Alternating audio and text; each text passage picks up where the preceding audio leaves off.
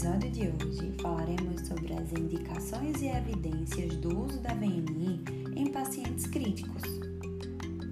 Um dos maiores preditores de sucesso da VNI em UTI é a rápida reversão do quadro de insuficiência respiratória, situação observada comumente na exacerbação da DPOC e nos quadros de edema pulmonar cardiogênico. Nos quadros de asma, lesão pulmonar aguda, síndrome do desconforto respiratório agudo e pneumonia adquirida na comunidade, em que a evolução da insuficiência respiratória associa-se à piora clínica progressiva ao longo das primeiras 24 horas, a VNI deve ser utilizada com critério para não postergar a intubação orotraqueal e piorar o prognóstico do paciente. A DPOC é uma das causas mais frequentes de admissão em UTIs. Na exacerbação da DPOC, a VNI com dois níveis de pressão no final da expiração apresenta elevado grau de evidência para redução da taxa de intubação e melhora do prognóstico e deve ser escolhida como terapia inicial para tratamento da insuficiência respiratória aguda.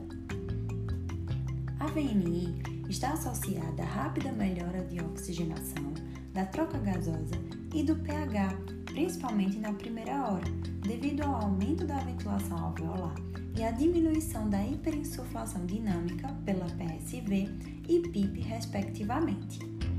Os principais benefícios da VNI para o tratamento da exacerbação da DPOC são redução de 48 a 59% da mortalidade, diminuição de 50 a 59% da necessidade de intubação orotraqueal e redução do número de dias de internação hospitalar.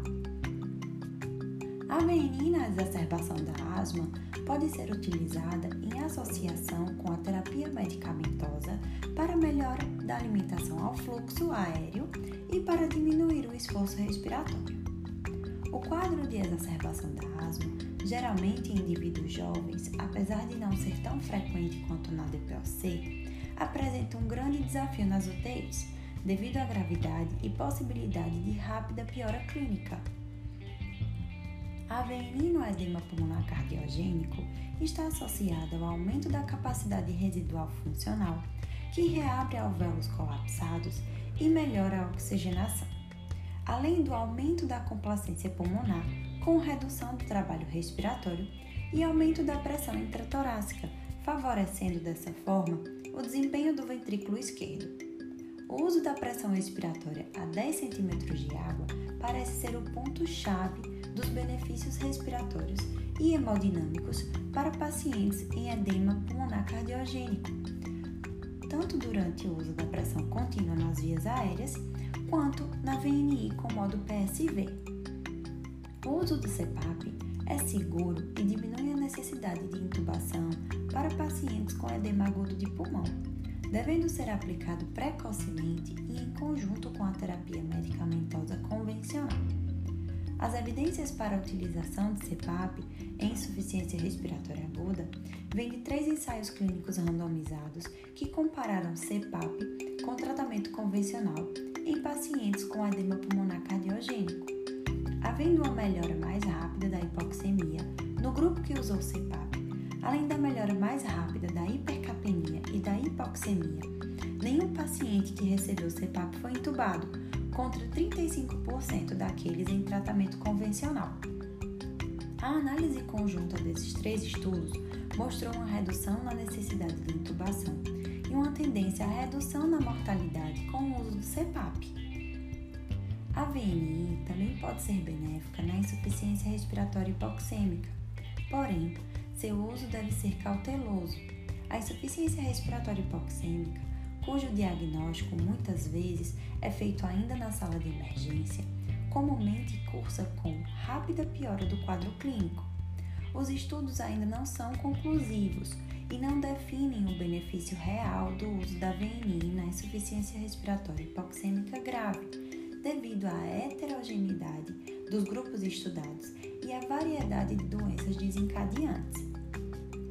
A insuficiência respiratória hipoxêmica pode ser causada por várias doenças, com características fisiopatológicas e curso clínico distintos, o que torna mais difícil a avaliação dos benefícios do uso da VNI para o tratamento de pacientes nessa condição complexa. Alguns estudos, apesar de considerarem heterogêneas, mostram benefícios do uso da VNI em reduzir a necessidade de intubação, complicações associadas à ventilação mecânica e mesmo mortalidade quando a VNI é comparada com tratamento convencional, ou mesmo com a ventilação invasiva para o cuidado de pacientes com insuficiência respiratória hipoxêmica. Entendemos que a VNI pode ser tentada pacientes com insuficiência respiratória hipoxêmica, desde que o paciente não apresente contraindicações para o seu uso. No entanto, defendemos que o seu uso deva ser feito em ambiente com supervisão constante, com possibilidade de monitorização dos sinais vitais, incluindo oximetria de pulso, e com facilidades para intubação.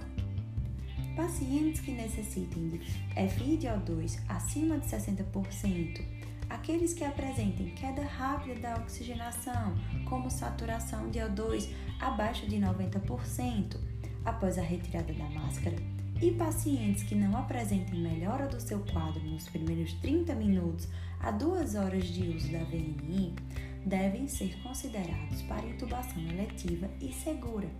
Então é isso, gente. Até semana que vem.